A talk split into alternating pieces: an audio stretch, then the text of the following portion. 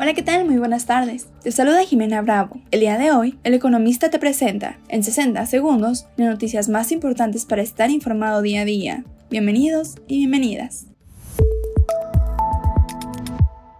En primer plano, la Universidad Autónoma de Guerrero planteó que, después del azote del huracán Otis en la costa de Guerrero, se prevé una rápida propagación de enfermedades como dengue, zika, chikungunya, así como gastrointestinales, respiratorias y de la piel, además de efectos en la salud mental.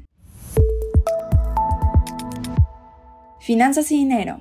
Si se cumplen las expectativas de JP Morgan y Berkeley sobre el primer recorte de la tasa por parte del Banco de México, que prevén para el segundo trimestre del 2024, se perfila que la pausa monetaria de México será una de las más largas entre las economías de América Latina.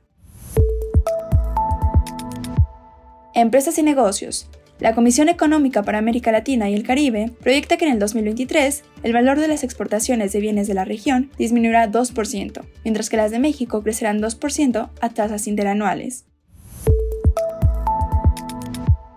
Mantente informado con el economista. No olvides seguirnos para no perderte tus 60 segundos de noticias. Que tengan un excelente inicio de semana.